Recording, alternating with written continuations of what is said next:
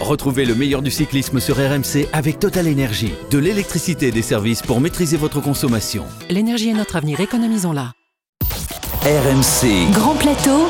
Christophe Cessieux. Bonjour à tous, le clap de fin est tombé ce dimanche à Madrid, le clap d'une saison si particulière qui s'est donc achevée avec euh, l'arrivée de la Vuelta, un Tour d'Espagne remporté par le grand bonhomme de la saison, le Slovène Primoz Roglic, que l'on avait quitté si malheureux sur le Tour et qui dimanche a montré qu'il avait digéré l'immense déception de la planche des belles filles. Alors, quel avenir pour Roglic? Est-il vraiment un monstre? On se posera la question dans un instant avec toute l'équipe de Grand Plateau, emmenée, s'il vous plaît, par son leader Cyril Guimard. Bonjour Monsieur le Druide. Oui, bonjour, bonjour à tous. À ses côtés, c'est Grégory préféré, Johan Tritz et Pierre Amiche, deux hommes de devoir sans lesquels notre champion ne gagnerait plus grand chose. Salut les gars Bonjour, bonjour à tous Ouais, c'est vrai qu'on est, on est, on est ses préférés. Ouais, c'est parce qu'on prend bien le vent. Roglic, vainqueur de la Vuelta sur le fil, grâce notamment aux bonifications décrochées à l'arrivée de certaines étapes. Alors, que faut-il penser de ces bonifs? Sont-elles un, plus pour le spectacle ou une manière pour les épiciers de remporter des courses? On en débat dans Partie de Manivelle. Une Vuelta où les Français, peu nombreux au départ, se sont illustrés, avec deux victoires d'étape et une huitième place au général pour Godu et un maillot à poids pour Guillaume Martin, éternel échappé de cette Vuelta et de grand plateau aujourd'hui. Enfin, dans la rétro-poussette que l'on aime tant, Pierre Amiche nous rappellera aujourd'hui le nom d'un certain Roberto Heras, oui, homme de main d'Armstrong, mais pas que, la Vuelta était son terrain de jeu. Messieurs, encore un effort, et oui, la saison de grand plateau n'est pas encore finie. Servez le pied, voici le départ de la sixième étape. 45 secondes maintenant. Si Primoz Roglic arrive avant 45 secondes, euh, Primoz Roglic remportera la Vuelta pour la deuxième fois consécutive. We are just enjoying. Huh? Was, uh, was the last one to, to do. Primoz Roglic qui passe la ligne. Maintenant 20 secondes. Il n'aura perdu que 20 secondes sur Carapace. Il va donc s'imposer sur cette Vuelta avec 25 secondes d'avance. Avec Primoz Roglic, Julien Alaphilippe, est-ce qu'il va réussir à garder les devants? Il y a une vague. Julien Alaphilippe, il va le faire. Allez Julien, oui Primoz Roglic est revenu sur la droite. Beautiful uh, to, to finish the season like this. Mais il est fort, Primoz Roglic, il est très très fort, j'ai bien l'impression qu'il va aller euh, s'imposer sur cette quatrième étape du Tour de France. En ce moment, je crois que Primoz Roglic, euh, une arrivée comme ça est, est difficilement battable. Tadej Pogacar qui va s'imposer sur tous les plans sur ce Tour de France 2020. Le ciel est tombé sur la tête de tout le monde à l'instant. Ouais, c'est vrai qu'il y a un mois et demi, il quittait le, Tour de France, le moral dans les chaussettes après la, terrible défaillance dans la planche des belles filles, qui le privait de cette victoire dans la grande boucle qu'il pensait acquise? Ce jour-là, on se demandait ensemble, euh, Cyril, si Roglic allait être capable de, surpasser cette déception et de remporter cette course. On, parlait, on faisait les, les, comparatifs, notamment avec Laurent Fignon. Bien, on a vu euh, qu'il avait quand même une force morale étonnante, le, le Slovène, Cyril. Oui, euh, on pouvait tous se poser la question comment va-t-il euh, rebondir et dans combien de temps? Eh bien, on a eu la réponse très tôt, puisque une semaine plus tard, euh, il était dans l'échappée finale au championnat du monde et il prenait euh, une sixième place, là où Julien Alaphilippe est allé chercher ce superbe maillot irisé. Et puis, et puis derrière, on l'a revu sur le Tour d'Espagne, où là, il a été, il a été au niveau qu'il était sur le Tour de France, à la différence près, c'est qu'il n'a pas coincé euh, sur euh, la, les deux dernières, il n'a pas autant coincé. étapes. Il n'a pas autant coincé. Il est un peu coincé. On, on va en parler, on va y revenir dans, dans, un instant. On va voir avec toi, Johan, euh, cette fin de saison quand même en boulet de canon pour, pour Primoz Roglic. Euh, et, et, pas que cette fin de saison, car depuis le début de la saison et même l'année dernière, euh, Primoz Roglic a été le, le, garçon qui a levé le plus les bras en vainqueur. Oui, déjà une saison exceptionnelle, pour Roglic cette année. En fait, c'est simple partout où il est passé. Il a gagné, il n'avait pas couru avant le restart. Et Dès qu'il a couru, il a levé les bras sur les championnats de, Slovénie, il récidive sur le Tour de l'Ain, sur le critérium du Dauphiné qu'il doit finalement abandonner. Ensuite, euh, l'histoire du Tour de France, on la connaît. Euh, Liège-Bastogne-Liège dans le rebond. La Vuelta qu'il remporte maintenant. En fait, excepté les mondiaux, il n'est jamais reparti bredouille d'une course cette année. C'est incroyable. Au total, c'est 12 victoires en 2020. Donc, seul le glouton Arnaud Desmar fait mieux avec 14 unités. C'est simple, depuis 2017, c'est le coureur qui a le plus gagné avec 33 succès. Mieux que les sprinters sur, sur cette période. Oui, en fait, depuis le début chez les pros, le Slovène est d'une régularité défiant toute concurrence. Il est le seul à s'être imposé sur tous les grands tours auxquels il a participé, et ça depuis le Giro 2016. 11 bouquets au total, personne ne fait mieux. Peter Sagan n'est qu'à 9 euh, par exemple. Et dernier fait marquant, il a réussi un doublé monument grand tour, euh, plus réalisé depuis Danilo Di Luca. C'était en 2007, 13 ans avant donc euh, le Liège-Bastogne-Liège et le Giro pour euh, Danilo Di Luca. En fait, Primoz Roglic c'est historique. Voilà, statistiques incroyables qui vont faire de lui le numéro un mondial à, l'issue de cette saison. C'est vrai qu'au vu de ses succès, ça, ça, semble, ample, ça semble amplement mérité, Cyril. Euh, pour toi, Roglic est le meilleur euh, coureur de la planète aujourd'hui, il n'y a, pas de doute là-dessus? Ah, euh, sur les résultats que nous avons eus cette année, et puis bon, il y a les résultats des années précédentes, vous savez, quand vous êtes capable de gagner un grand tour et un monument, déjà ça vous classe. Quand vous euh, malheureusement, vous perdez le Dauphiné euh, sur chute, mais euh, ça ne remet pas en cause son niveau de, son niveau de performance, le Tour de l'Ain, etc. oui, aujourd'hui, on peut dire que c'est le meilleur coureur du peloton, en y associant bien sûr course d'un jour et course par étape. Et un chrono près, surtout, c'est une saison incroyable, ah bah, historique, parce que Tour de France, Vuelta, Liège, Bastogne, on n'a pas vu ça depuis. Euh, oui, alors Pierrot, je te sens, je te sens un peu moins en fait, en fait, définitif que, que Cyril ou Johan, qui sont des fans absolus de Primoz Roglic. oui, bien sûr, avec le, charisme du Slovène, ça m'étonne pas. Non, en fait, ce qui me dérange, c'est que euh, oui, Primoz Roglic est forcément un coureur magnifique. Hein, on gagne pas des courses par hasard, mais pourtant cette saison, c'est un miracle. Je m'explique, c'est un miracle qu'il a provoqué, mais ça reste un miracle. Sur le Tour, il a une équipe de cyborg, il a un Tour imperdable, il domine pendant trois semaines, et finalement l'unique montée du Tour qu'il doit gérer seul, eh ben, il arrive à perdre le Tour de France. Sur Liège-Bastogne-Liège, il gagne parce qu'Alaf fait n'importe quoi et parce que sur le sprint, il doit terminer 3 derrière Hirschi Alaf et il arrive quand même à gagner. Bon, bah ça, bravo à lui, mais c'est quand même, c'est pas lui le plus fort sur les championnats du monde. Bah, il termine derrière les meilleurs. Et ce qui m'énerve, c'est que finalement, sur la Vuelta, il aurait pu tout bousculer, tout renverser, montrer que c'était le patron mais il peut juste dire merci à la Movistar qui lui sauve les fesses sur une étape en bossant toute la journée et qui lui permet de prendre une bonification qui va lui permettre de remporter ce grand tour, enfin la Movistar quoi. Et, pour moi, c'est une super histoire, c'est peut-être euh, le meilleur coureur actuel, mais il m'excite pas. Et je trouve pas non plus que il a une domination écrasante, il me fait pas rêver comme Contador, c'est pas le meilleur en chrono, c'est pas le meilleur au sprint, c'est pas le meilleur puncher, c'est pas le meilleur grimpeur, mais c'est plutôt, peut-être le meilleur coureur. plutôt une bonne nouvelle pour le cyclisme, Pierrot, euh, qu'un garçon ne domine pas de la tête et des épaules et qu'il remporte euh, des, victoires sans vraiment écraser ses adversaires comme le faisait Armstrong ou d'autres il, y a, il y a de cela quelques années, non? Ouais, mais il y a aussi une question de, personnalité. En fait, Roglic, c'est un ah cyborg. S'il dégage rien, il gagne, il sourit pas, il fait tout le temps les mêmes interviews. Ouais, mais, je trouve qu'un garçon qui, connaît des défaillances, qui connaît des défaillances, il a un côté plus humain. Tu, dis c'est un cyborg Non, moi pour moi je le considère ah, pas, comme un cyborg. C'est un ah garçon qui, a des, qui, a des, défaillances. Et alors c'est vrai qu'il n'a pas le charisme euh, débordant. Il a, il a un style horrible. C'est-à-dire que là, la dernière étape de la Vuelta, quand même, il y a parce que, tu, parce que tu as dans la tête cette image avec son casque de travers dans la montée de la planche des filles, c'est pour ça. Notamment, il y a ça. Il y a aussi la dernière montée sur la Vuelta où il est à l'agonie et, finalement, euh, il se fait ramener par des gars qui sont censés être moins forts que lui. Enfin, il y, a des, il y a des circonstances de course qui sont en sa faveur et ça tant mieux. Et finalement, les rares fois où il doit se débrouiller tout seul, ça a été le cas sur le Tour de France, mm. ça a été le cas sur le Giro il y a un an et demi, et eh ben il gagne pas. Alors, c'est un grand coureur, mais je pense que historique, c'est le costume est un petit peu grand pour Primoz Roglic. Voilà. Cyril, ton, ton avis sur, sur les arguments de, Pierre? Ben, vos arguments, euh, les uns les autres, tiennent la route. Euh, c'est ce qu'il faut quand même déjà souligner. Le Tour de France, il fait deuxième. Il fait deuxième parce que à un moment, ils n'ont pas la présence d'esprit où ces mecs dans la voiture là, avec les oreillettes. La course plutôt, dans, dans l'étape de Lavore, si il va rouler avec les Groupama FDJ, s'il va rouler avec les Bora, s'il va rouler... à partir de ce moment-là, il met Pogacar hors jeu complètement. Mais il, euh, met Pogacar hors jeu. Complexe de supériorité. C'est euh, où ils n'ont pas senti la course, ils n'ont pas senti ils n'ont pas considéré que Pogacar était l'adversaire numéro un à ce moment-là. Et, d'autre part, vous avez l'équipe Movistar euh, qui, euh, je ne sais pas s'il apprend des thunes toutes les équipes, mais s'il n'y a pas, s'il y a pas Movistar pour faire le boulot effectivement de Roglic samedi, il y a de fortes chances que Pogacar l'emporte. Mais, mais n'oubliez pas, pas une petite chose c'est que Carapace était dans quelle équipe l'an dernier C'est ça. Et Movistar. C'est ça. Et, quand on a, moi j'ai regardé la, la série pas digéré le départ de Movistar, euh, qu'ils ont peut-être tout simplement, eh bien dit attends non, faut pas que ce soit lui qui ah gagne le Tour de France. Quand, les écoute, quand les écoute, on peut se poser la question. Mais ils ont toujours des bonnes raisons pour rouler. C'est soit pour défendre le classement euh, par ouais, parce que Henrik Mas était cinquième, pouvait passer quatrième. ça, défendre la quatrième place d'Henrik Mas.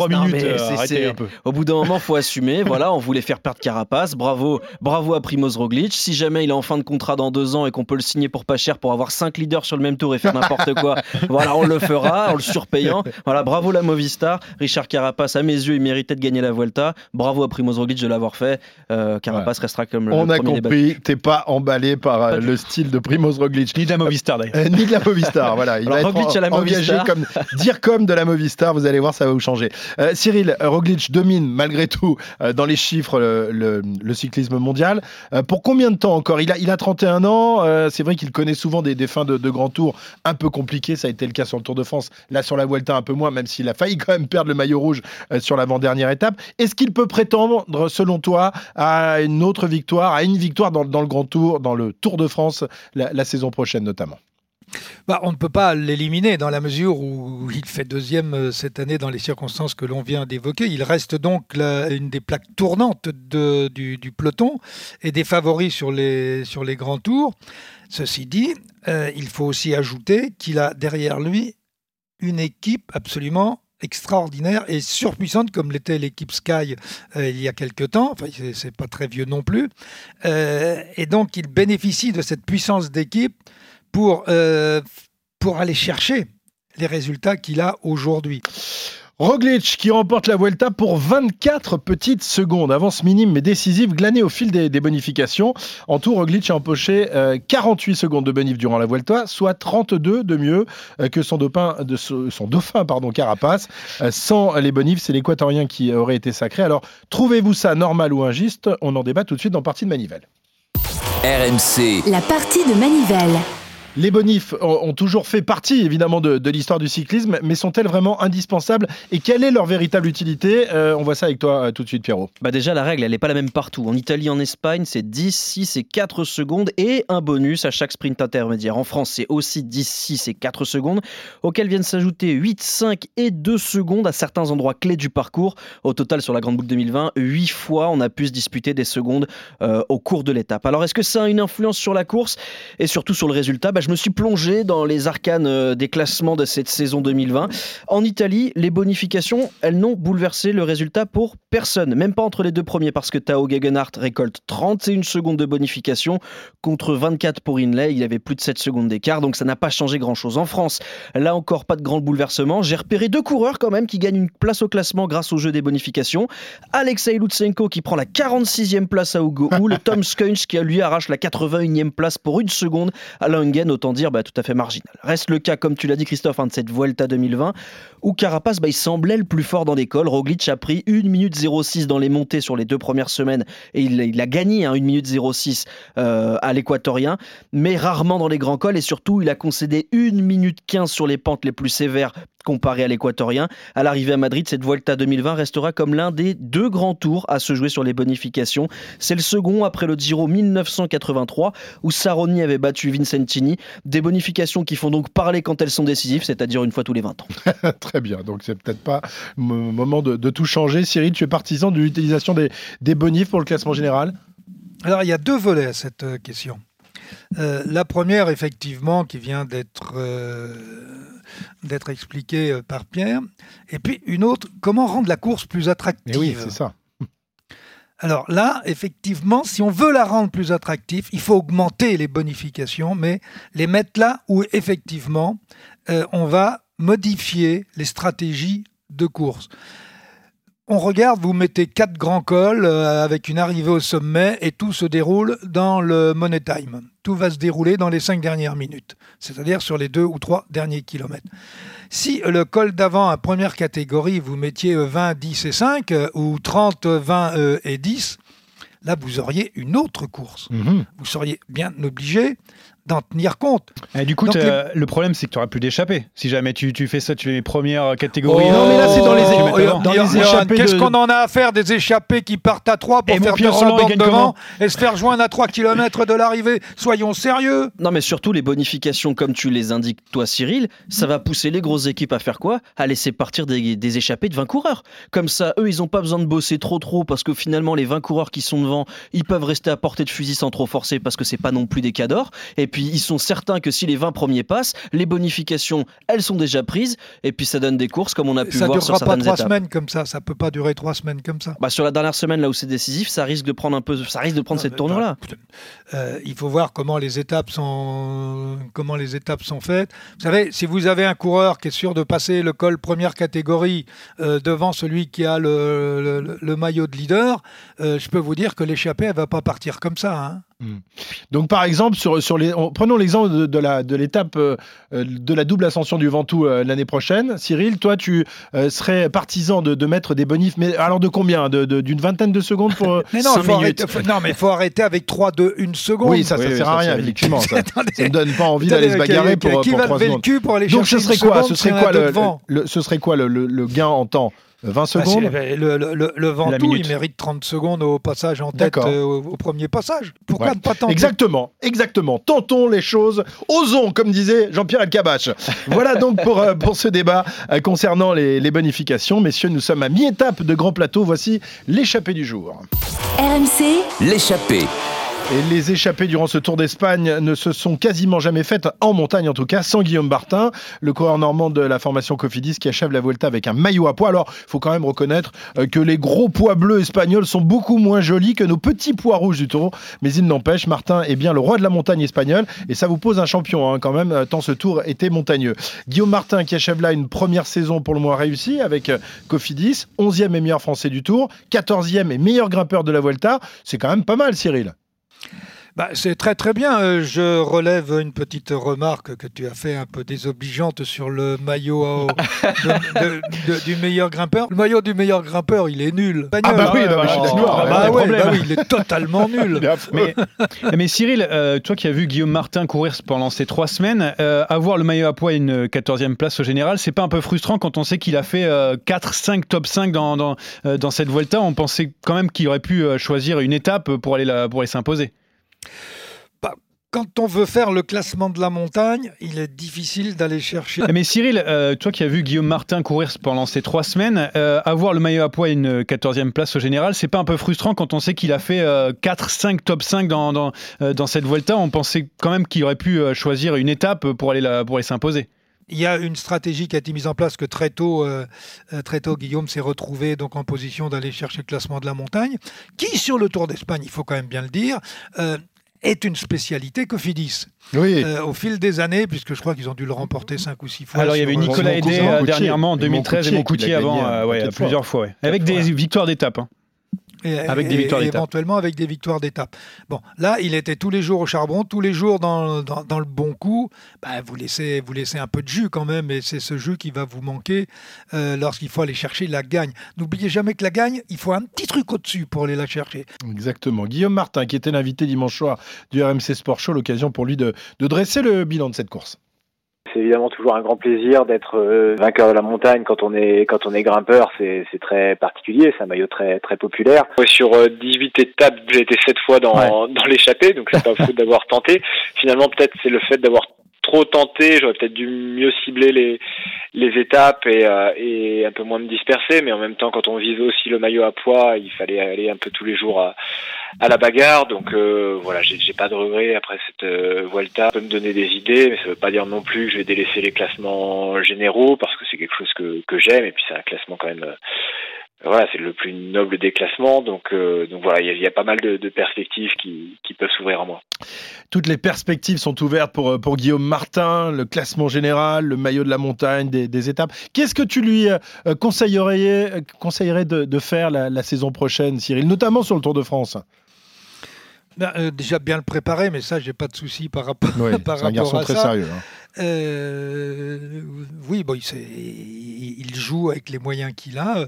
Je crois surtout que ce qui va être nécessaire, parce que j'ai pu remarquer que euh, sur les sur les ascensions euh, de col, il avait tendance à manquer un peu de vélocité. Donc, euh, bah, j'espère qu'il arrivera à travailler, euh, à travailler énormément sur cette puissance euh, explosive qui est quand même nécessaire quand on veut gagner. Rega- regardez Roglic, quand il veut gagner au sommet d'un col, voire même sur des faux plats, il a cette capacité à aller très très vite. Et c'est ce qu'il faut, c'est de ça dont il faudrait qu'il se rapproche. Et puis travailler sa vélocité, sa fréquence de pédalage sur les montées de col. Mm. Il a souvent un tout petit poil trop grand. Ouais, et puis euh, il lui faudra peut-être aussi travailler euh, l'exercice chronométré s'il veut un jour viser le, le classement Les deux général. vont ensemble. Évidemment, Les deux vont ensemble. évidemment. Messieurs, voici le moment tant attendu dans Grand Plateau, celui de la rétro-poussette. C'est à Zandvoort, en Hollande, que se déroule le championnat du monde de cyclisme. À l'arrière, un drame se jouait. RMC, André Darrigade est le plus rapide au sprint. la rétro-poussette. Première victoire d'étape pour Richard Virenque Primoz Roglic est donc euh, succédé à lui-même dimanche en remportant la Vuelta pour la deuxième année consécutive. Un exploit qui n'est pas si fréquent, on va voir ça avec toi. Pierrot, le dernier à l'avoir réalisé se nomme Roberto Heras, espagnol, coéquipier de Lance Armstrong sur le tour et leader sur son tour national, qu'il a remporté, je crois, à quatre reprises. hein. Et oui, tout démarre en l'an 2000. Un nouveau millénaire qui s'ouvre et une nouvelle domination qui s'affirme. Ah, les belles années, US Postal, Mafia, EPO. Mais dans le peloton, bah, c'est la fête et le Tour de France connaît ses têtes d'affiche. Botero, Virenque, Bellocchi, Manchebo, Ulrich et évidemment Lance Armstrong. L'Américain est en marche, en quête d'un doublé inédit depuis 5 ans, et Miguel Indurain. Mais c'est un autre Espagnol méconnu qui se révèle sur les routes de la Grande Boucle. Dans la 16e étape, en direction de Morzine, c'est un petit grimpeur d'un mètre 70 qui fait transpirer toute la France. Dans la dernière montée, il est au coude à coude avec le chouchou du mois de juillet, Richard Virenque. À un kilomètre de l'arrivée, dans l'un des derniers virages, l'Espagnol chute et la France respire. Moreau avec son cuissard déchiré là, il est revenu. Chute Chute d'Heras Chute de Roberto Heras dans ce virage Oh là là, il n'a plus de vélo, c'est terrible C'est terrible pour Roberto Heras, c'est la deuxième place c'est le podium, regardez, il va tout droit. Oh là là, c'est le podium à Paris qui se joue là pour lui. Alors bien sûr, Richard Virenque, ça va être une formalité pour lui maintenant de remporter cette étape. Mais Heras, il perd beaucoup, il perd peut-être le podium à Paris sur cette chute. Richard Virenque qui va remporter sa quatrième étape dans le Tour de France. Le voici aujourd'hui, vainqueur d'étape ici à Morzine après Pantani. Cette promesse va devenir une réalité sur la Vuelta, alors que les favoris sont Zule, Ulrich, Tonkov. Heras frappe deux grands coups. Le premier sur les pentes de l'Angliru, le deuxième au sommet de l'Alto de Abantos.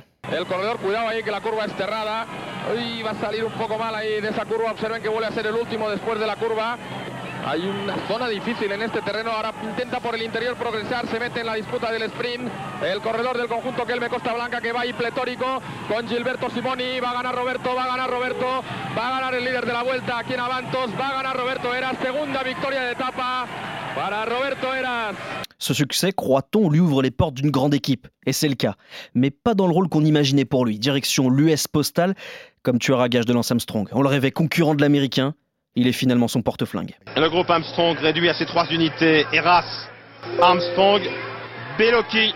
L'US Postal, c'est un bloc, l'équipe la plus complète, une garde rapprochée au service exclusif de son leader. Et Laurent Jalabert toujours en tête, mais derrière lui maintenant, on les distingue. Son rêve s'effondre. Roberto Eras ramène son patron. S'engager dans l'équipe américaine, c'est avant tout mettre de côté ses ambitions personnelles. C'est le cas de Roberto Heras, vainqueur du Tour d'Espagne 2000. Et Eras qui fait un travail ahurissant. On fait tous notre maximum pour qu'il gagne et que le tour se passe tranquillement pour lui. Je dédicace euh, la victoire pour, pour l'équipe, mais, mais, mais spécialement euh, pour Roberto Heras. C'est quel métier, incroyable, incroyable. Ce statut va lui convenir et convenir à tout le monde jusqu'en 2003. Armstrong gagne le Tour et lui brille sur la Vuelta. Un Tour d'Espagne qu'il perd le dernier jour en 2002 et qu'il décroche en 2003 pour sa dernière saison américaine. Puis direction une autre équipe sulfureuse, la Once, devenue Liberty Seguros. Objectif, faire tomber Armstrong. Mais c'est lui qui chute. Mais c'est lui qui chute. Dans la 13e étape, il termine à 21 minutes. Il abandonnera au soir de la 16e étape. La Vuelta est sa dernière chance de sauver sa saison. Et il va décrocher son troisième grand tour, le deuxième Tour d'Espagne consécutif. En 2005, rebelote, Tour de France raté. Tour d'Espagne gagné dès la première montée. Roberto Heras is going to take victory. A wonderful, wonderful ride by the three-time Vuelta champion. With that victory today for Roberto Heras, limiting his losses, Dennis Menchoff, who looked so comfortable until about a kilometre and a half from the end. Sa domination espagnole est sans partage, mais pas sans conteste. Contrôlé positif à l'EPO au matin de l'avant-dernière étape, il est mis à pied, puis licencié par sa formation après l'arrivée. S'ensuit une suspension de deux ans, un déclassement de cette Vuelta 2005. Clamant son innocence, Heras demande une contre-expertise qui livre ses résultats en février 2006. Coup de tonnerre. Négatif. Poussé vers la sortie et malgré les recours, il ne retrouvera plus jamais d'équipe. Heras arrête sa carrière sans l'avoir voulu en 2012. La Cour suprême de Castinédon demande et obtient même deux choses la réattribution de cette Vuelta et 724 000 euros de dommages et intérêts aux frais du contribuable espagnol. Malgré le dopage, malgré Fuentes, qui dit avoir travaillé avec lui, malgré Armstrong, malgré la Liberté Seguros, l'US Postal et toutes les magouilles de ces années, malgré son parcours et l'image de tricheur qui l'accompagne, Eras reste comme l'un des plus grands cyclistes espagnols et comme le recordman du nombre de victoires sur le Tour d'Espagne. Voilà l'histoire de Roberto Heras, coureur un peu méconnu en France, alors qu'effectivement, il a quand même un palmarès extraordinaire, notamment dans la Vuelta. Alors, c'est vrai, Cyril, qu'on a toujours un peu de mal à s'enthousiasmer pour les exploits des, coureurs de cette génération, surtout euh, ceux qui ont fait partie de l'équipe d'Armstrong. Tu trouves que c'est injuste ou logique au vu du, du pédigré du bonhomme? Bah, c'est lui qui a choisi son destin en se liant à, à l'US Postal et à Lance Armstrong. Alors, tant pis pour lui. Hein. Mm. Quand on a euh, les qualités qu'il a, euh, quand on a un petit peu d'ambition, euh, on va pas se mettre, en, on va, on va pas se mettre les, les, les menottes euh, et puis un boulet au pied. Qui est, il, il, pouvait trouver une autre équipe euh, donc au début de sa carrière et, et, et être aujourd'hui peut-être l'un des coureurs les plus, les plus, les plus connus, tout du moins les plus populaires en Espagne. Bon, à partir du moment où il a fait ce choix, ben, tant pis pour lui. Ceci dit, il a quand même une très grande victoire. c'est qu'il s'est quand même pris 700 000. Sa plus belle prime de course. 700 000 euros sans, de, sans, sans donner un, coup de pédale, pédale pendant, pendant deux ans. Puis il aimait bien l'argent, C'est quand, faut... quand même une très belle et une très grande victoire financée par le contribuable espagnol. Il faut dire qu'il aimait beaucoup l'argent parce qu'il gagnait plus d'argent étant grégario de Lance Armstrong que s'il avait été leader dans une autre formation. Ouais. Et ça, l'US Postal l'avait parfaitement compris et ils alignaient, ils le payaient rubis sur l'ongle. Voilà, messieurs, il me semble que l'arrivée de cette sixième étape est en vue. Les poissons pilotes et leurs sprinters se replacent. Voici la flamme rouge. La flamme rouge. Alors qu'on approche de l'arrivée, on m'annonce un souci de paiement de salaire du côté de la Delco Nippo One Provence. L'UCI a ouvert une procédure de garantie bancaire à l'encontre de cette équipe française de deuxième division. Les coureurs n'ayant pas reçu leur part de salaire de la formation depuis le premier confinement, les coureurs qui ne sont, sont pas cachés pour critiquer leur direction. Il y a du grabuge chez Delco. Et une dernière ligne droite assez inéquitable vu le profil après enquête. 32% des coureurs interrogés gagnent moins de 1250 euros par mois. Pire, 25% du peloton féminin ne gagne pas un euro. Et victoire pour Ellie Iserbit. Le Belge est le tout nouveau champion d'Europe de cyclocross. Bon, le tenant du titre Mathieu Van Der Poel n'était pas là, pas plus que Wout van Aert, mais le coureur de 23 ans et la relève de la discipline. Et pourquoi pas un crochet sur la route bientôt. Et sur le podium de la Vuelta, un invité surprise. Christopher Froome, après le déclassement de Kobo, le Kenyan blanc récupère le trophée de la Vuelta 2011. Presque 10 ans après, c'est probablement la dernière fois qu'il monte sur le podium d'un grand tour. Oh, la mauvaise foi du bonhomme. Ouais, la, dit qu'il allait la, la semaine, semaine dernière, il nous annonce qu'il va gagner un grand tour et là, ouais, boum, ouais, c'est une son dernier fou. Je veux une petite pièce et après, bam, derrière. J'ai dit petite, j'ai dit petite. Ouais. Après, bon, il peut monter aussi sur un podium en étant le super combatif, hein, ça peut arriver.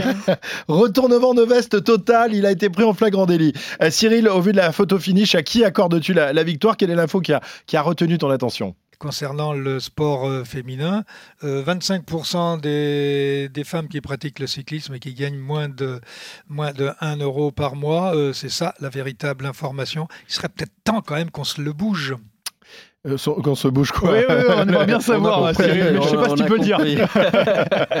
Et c'est une nouvelle victoire de Pierre. Non, mais pas seulement des discours. C'est ouais, bien ouais. beau de faire des discours. euh, La, la, meilleure façon de le soutenir, c'est de lui donner des moyens et des moyens financiers. Je sais pas ce que j'ai en ce moment, je suis injouable au sprint. Ah non, mais là, là, je suis en forme là. Johan se fait écraser semaine après semaine. Merci messieurs. Alors euh, faites attention parce que si la saison est terminée pour les coureurs, elle va se poursuivre encore quelques semaines dans Grand Plateau. Je vous dis donc, et avec bonheur, à la semaine prochaine. Retrouvez le meilleur du cyclisme sur RMC avec Total Énergie. De l'électricité et des services pour maîtriser votre consommation. L'énergie est notre avenir, économisons-la.